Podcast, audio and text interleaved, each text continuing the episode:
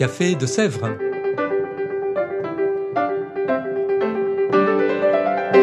Au Café de Sèvres, on discute philosophie et théologie.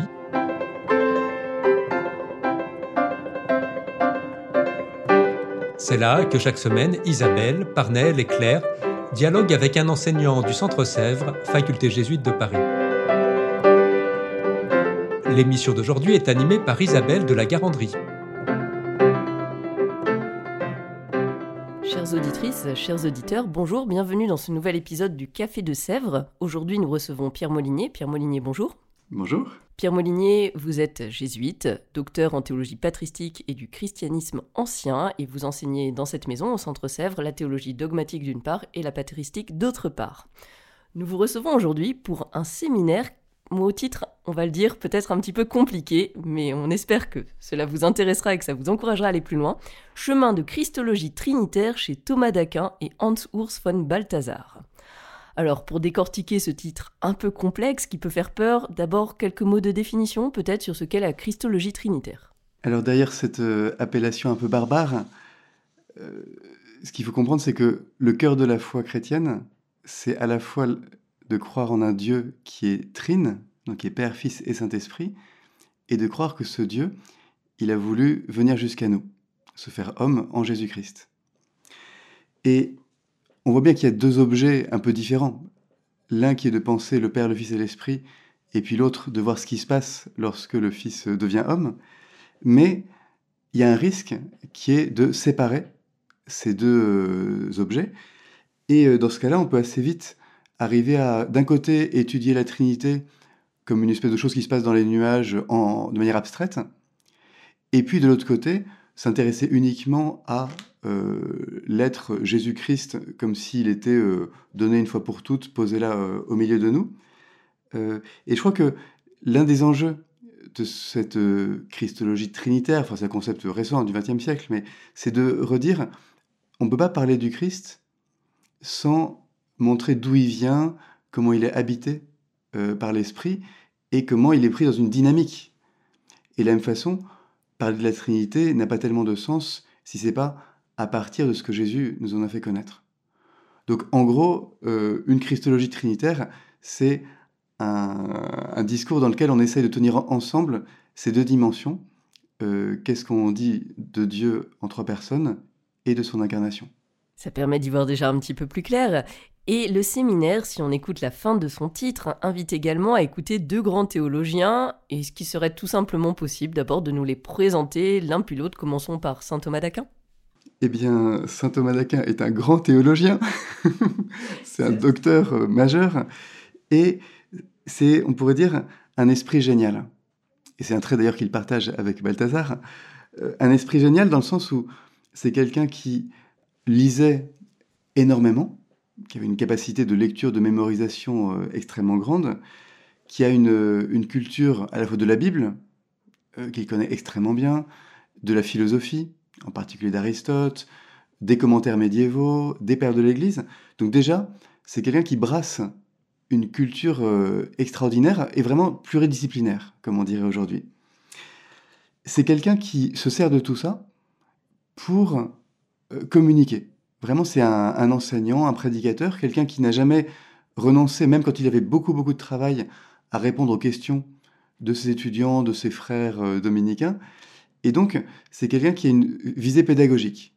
Toute cette culture, il ne la garde pas pour sa propre prière personnelle, mais pour pouvoir faire quelque chose, et notamment pour commenter l'écriture. On a des grands commentaires euh, de Saint Matthieu, de Saint Jean, mais aussi on a ces grandes sommes qu'il a faites, euh, dans lesquelles il donne un peu un fil conducteur à l'ensemble de ce qu'un chrétien euh, peut euh, réfléchir. Et donc nous, on a décidé, euh, dans ce, séminaire, eh bien, de prendre une petite partie de la somme théologique, ce qu'on appelle la tertia pars, c'est-à-dire la toute fin de, la somme théologique, qui a été composée vraiment à la fin de sa vie, donc c'est une œuvre de maturité, et dans laquelle il y a tout un passage où il commente, question après question, tout ce qu'on appelle les mystères de la vie du Christ, c'est-à-dire bah, qui est le Christ Et on regarde euh, un peu comme on disait au Moyen Âge, voilà bah, le mystère euh, de l'Annonciation, le mystère de la Visitation, le mystère de la Nativité, et ainsi de suite jusqu'à l'Ascension euh, et à la fin de sa vie. Très bien. Alors, changement de siècle avec euh, Hans-Urs von Balthasar, changement d'époque. Vous disiez que c'était un esprit euh, génial, mais quoi encore? Mais Il partage vraiment avec saint Thomas la culture. Le fait que ce soit un homme qui est, à un moment donné de l'histoire, mais qui est capable d'avoir un regard sur des auteurs qui l'ont précédé de plusieurs siècles, voire plusieurs millénaires. Et Balthazar, lui, il a fait ça euh, dans sa formation comme euh, spécialiste de germanistique, c'est-à-dire il était euh, suisse-allemand, et donc il a fait une thèse où il synthétisait un peu l'esprit de l'âme allemande, c'est-à-dire en gros comment, à travers la littérature, les, romans, la poésie, la philosophie, qu'est-ce qui ressort de tout ça, quel dynamisme, et en faisant que cette espèce de volonté de synthèse euh, magistrale, eh bien après il l'applique en théologie en prenant très facilement des auteurs de tous les siècles. Lui aussi, il connaît très bien les pères de l'Église. Euh, c'est aussi quelqu'un qui a refusé, ou rejeté plutôt, une certaine manière de faire de la théologie. Euh, après saint Thomas, il y avait toute une période où on a fait la théologie de manière de plus en plus scolaire. Balthazar, c'est aussi quelqu'un qui a un désir de renouveler la théologie. Il a subi de manière assez euh, désagréable les enseignements qu'il a reçus quand il était jeune jésuite étudiant, en trouvant que c'est une théologie très desséchée, très théorique. Euh, et du coup, il s'est beaucoup ressourcé au père de l'Église, où là, il a trouvé justement des gens qui pensaient, des gens qui étaient originaux, des gens qui avaient une expression poétique. Et donc, Balthazar, on peut dire que c'est quelqu'un qui, lui aussi, se nourrit d'une culture extraordinaire pour essayer de penser à frais nouveaux euh, la théologie. Et nous, là, on a décidé de prendre une petite œuvre, parce qu'il y a aussi des, euh, tomes entiers, des dizaines de milliers de pages. On a pris juste une petite œuvre qui s'appelle De l'intégration, dans laquelle justement on trouve un petit résumé de la vie du Christ, en fait, dans lequel Balthazar cherche à dire, comme il dit, le tout dans le fragment. Tout petit épisode de la vie du Christ peut nous donner une ouverture sur l'ensemble du mystère. Donc c'est bien parce que du coup on peut suivre là aussi à la trace Jésus depuis l'enfance jusqu'à la, la, Passion. Mais on a aussi été prendre quelques passages dans les autres œuvres de Balthazar pour mieux comprendre ce qu'il voulait dire par... Euh, alors, l'idée, c'est de travailler quand même leur christologie trinitaire, à l'un comme à l'autre. Alors, qu'en dire finalement si d'abord la christologie trinitaire de l'un, puis celle de l'autre peut-être? Avant tout, l'effet, on pourrait dire, d'un tel séminaire, c'est de nous obliger à penser ensemble, donc la Trinité et la Christologie. Et ça se retrouve après bah, dans pas mal d'éléments ou d'événements de la vie du Christ.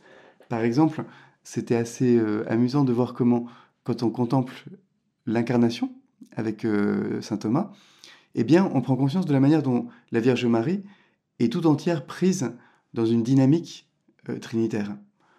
On pourrait croire que bon voilà, il y a l'esprit qui est descendu sur elle, point barre, et puis ensuite on, passe à la nativité.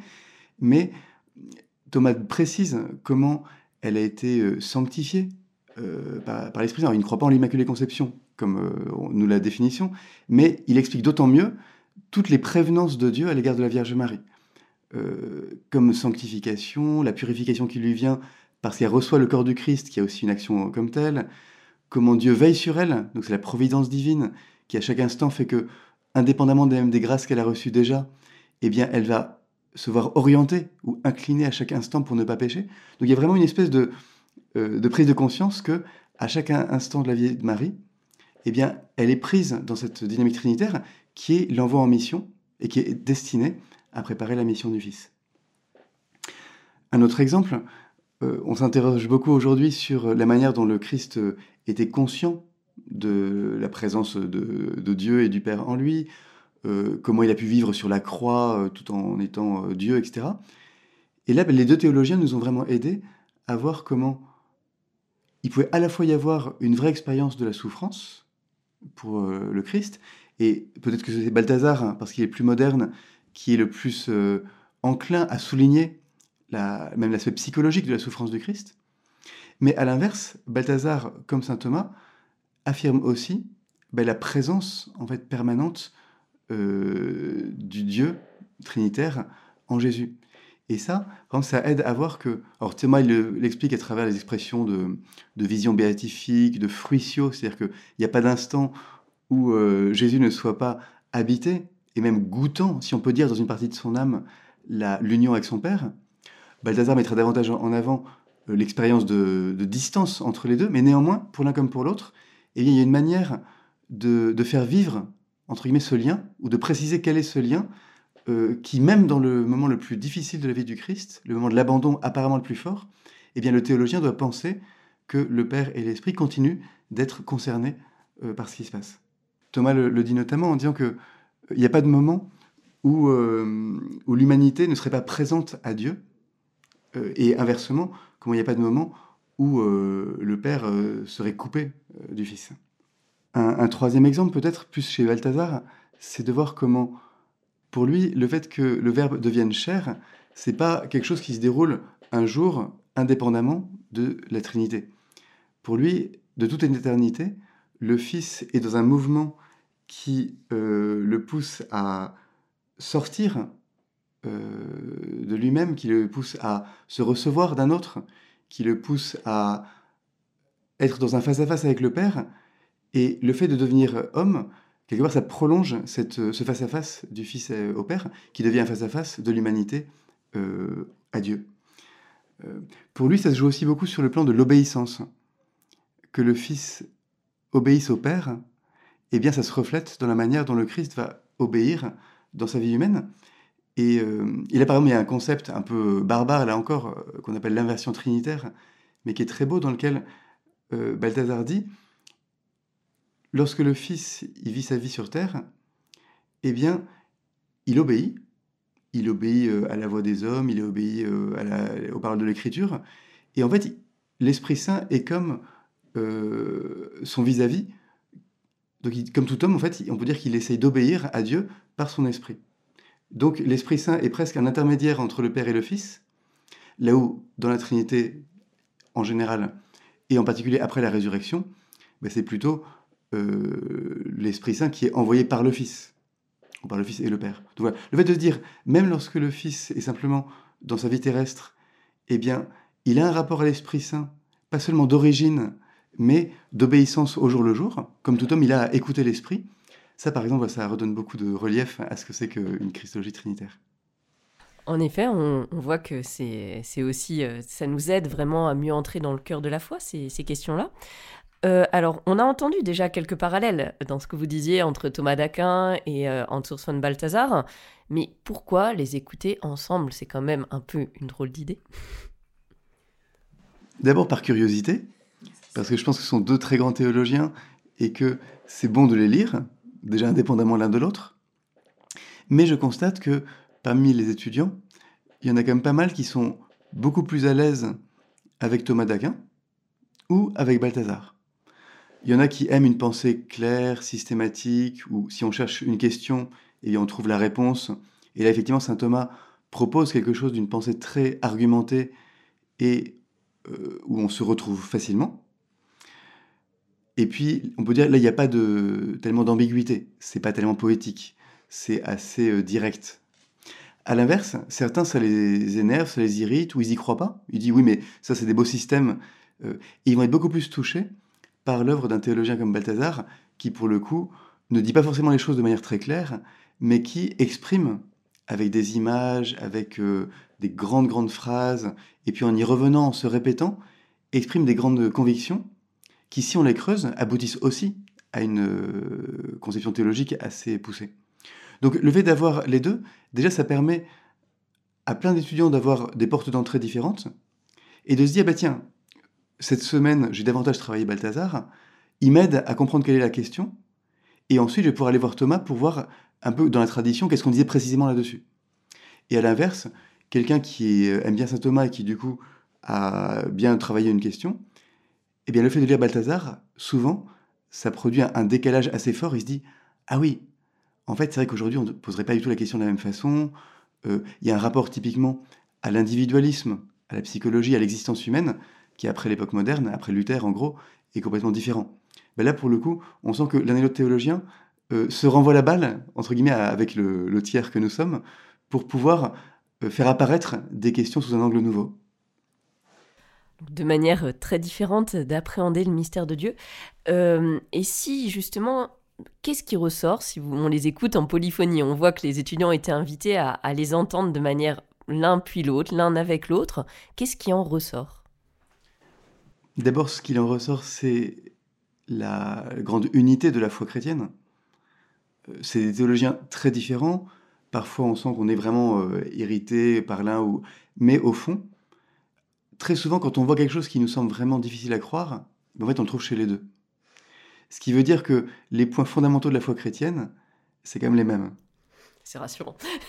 C'est tout à fait rassurant, mais on sent que parfois, quand on lit un seul théologien, on se dit bon, là-dessus, je suis pas d'accord avec lui, et puis on s'arrête là. On se dit ben voilà, j'ai fait mon travail, et puis lui, il n'a pas non plus la science infuse.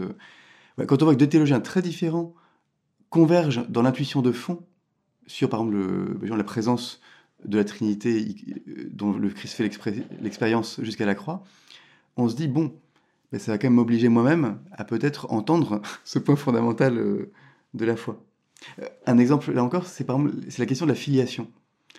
Moi, j'étais très euh, touché. Enfin, il y a beaucoup d'autres choses que, que j'ai redécouvertes, mais j'ai beaucoup aimé la manière dont il parle de la filiation. Et par exemple, euh, Balthazar, il a une phrase à propos du Fils. Il dit Il est devenu un enfant d'homme parce qu'il n'avait jamais été et ne sera jamais autre chose que l'enfant éternel du Père. Donc, il fait un lien extrêmement fort entre le fait que le Christ soit enfant et le fait que de toute éternité, il y a bien quelque chose de cet ordre-là qui était euh, réel dans la Trinité. Et que du coup, le mot fils, c'est pas juste un mot parmi d'autres, à côté de verbe, sagesse, euh, lumière, c'est quelque chose de l'identité la plus profonde de la deuxième personne de la Trinité. Or, et on pourrait se dire, bah oui, c'est intéressant comme idée, mais bon, euh, est-ce que c'est traditionnel? Et en fait, Thomas, avec un concept complètement différent, va dire, eh bien, il y a une seule filiation réelle en Jésus. En gros, même si les pères disent qu'il naît deux fois, au fond, comme sujet, il n'arrive à l'existence qu'une seule fois au sein de la Trinité. Et donc, quand m'a dit qu'il y a une seule filiation réelle, qui est la filiation éternelle du Fils, et que dans l'histoire et pour la raison humaine, eh bien, il y a une deuxième filiation plutôt de raison, enfin que nous lui attribuons, ça pourrait paraître complètement bizarre et scandaleux, mais avec Balthazar, on se dit, bah oui, en fait, ça veut dire que c'est bien le même fils et que c'est parce qu'il est fils du Père qu'il peut recevoir une autre euh, forme de, filiation. Voilà, ça, je trouve que c'est des, belles découvertes et qui nous disent vraiment comment, euh, eh bien, c'est en scrutant plusieurs euh, théologiens qu'on peut scruter aussi ce mystère très, très profond. Oui, on l'entend. Et j'allais poser comme question quel intérêt pour aujourd'hui? Vous venez un petit peu d'y répondre, mais quel intérêt pour, pour aujourd'hui, peut-être plus largement encore pour la théologie ou même encore plus fondamentalement pour approfondir notre foi? L'intérêt, c'est que si, comme théologien, on ne sépare pas la christologie et la théologie trinitaire, eh bien, quand on vit, dans notre dévotion, dans notre prière, on les séparera pas non plus. Or, si on les sépare, on sent qu'on arrive à des attitudes spirituelles un peu problématiques, comme par exemple d'avoir une, grande dévotion à Jésus, mais de le voir sans lien du tout avec euh, son Père et l'Esprit Saint. Heureusement, nous, ça fait une cinquantaine d'années qu'on a redécouvert beaucoup l'Esprit Saint, mais est-ce que vraiment dans notre prière quotidienne, on voit toujours le Fils comme celui qui euh, est envoyé par le Père et nous envoie l'Esprit? C'est pas sûr. Donc je crois que l'enjeu principal de tout ça, c'est de nous redonner une forme de prière qui soit trinitaire et christologique tout ensemble. C'est pas mal comme projet. Un conseil de lecture peut-être pour qui voudrait ouvrir Balthazar et ou Saint Thomas d'Aquin? Bah, Je crois que il est peut-être difficile, si on n'a pas trop l'habitude, de lire euh, la somme théologique euh, tout seul. En revanche, c'est vrai qu'il y a Jean-Pierre Torel qui a fait une très belle, euh, plein de très belles études sur saint Thomas, notamment sur la vie du Christ chez saint Thomas, et qui vient de faire paraître, je ne sais plus chez quel éditeur, mais voilà, un, un petit livre dans lequel il résume, on pourrait dire, et il commente en même temps ces passages de la vie du Christ chez saint Thomas. Ça, par exemple, c'est une très bonne manière de s'introduire à cela. Pour Balthazar, moi je dirais que ce qu'on a lu, le petit traité euh, de l'intégration, on peut vraiment lire très facilement les pages euh, qui nous concernent, donc à la fin de l'ouvrage, pour se laisser conduire par lui. Alors on sera un peu surpris de voir qu'il emprunte des pages entières à des grandes mystiques euh, dont on ne connaît même pas les noms, ou à des pères de l'Église, ou à d'autres gens, mais en se laissant conduire comme ça, certainement on arrivera à entrer un peu dans la pensée de ce grand théologien. Très bien, nous approchons de la fin du podcast. Un mot de la fin pour nos auditeurs j'aimerais inviter chaque euh, chrétien et chaque auditeur à oser lire euh, ces grands théologiens. Il nous faut un peu peur. Alors, quand on peut suivre un séminaire à Sèvres, forcément, on, se, on est accompagné pour faire ça. Mais je crois que de toute façon, que ce soit par euh, un séminaire, par un groupe de lecture, par une lecture personnelle chez soi, il ne faut pas renoncer à attaquer des grands monuments de la littérature chrétienne, parce que même si on n'en lit que quelques pages, c'est quelque chose qui nous fait vraiment grandir. Merci beaucoup, Pierre Molinier. Chères auditrices, chers auditeurs, nous nous retrouverons bientôt pour un nouvel épisode du Café de Sèvres. Au revoir.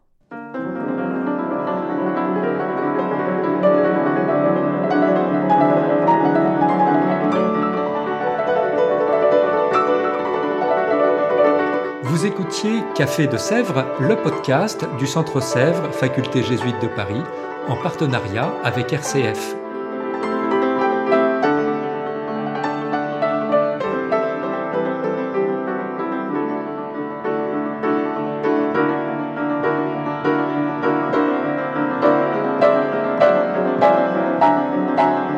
Rater aucun épisode, abonnez-vous sur votre application préférée. Spotify, Deezer, Apple Podcast ou Google Podcast.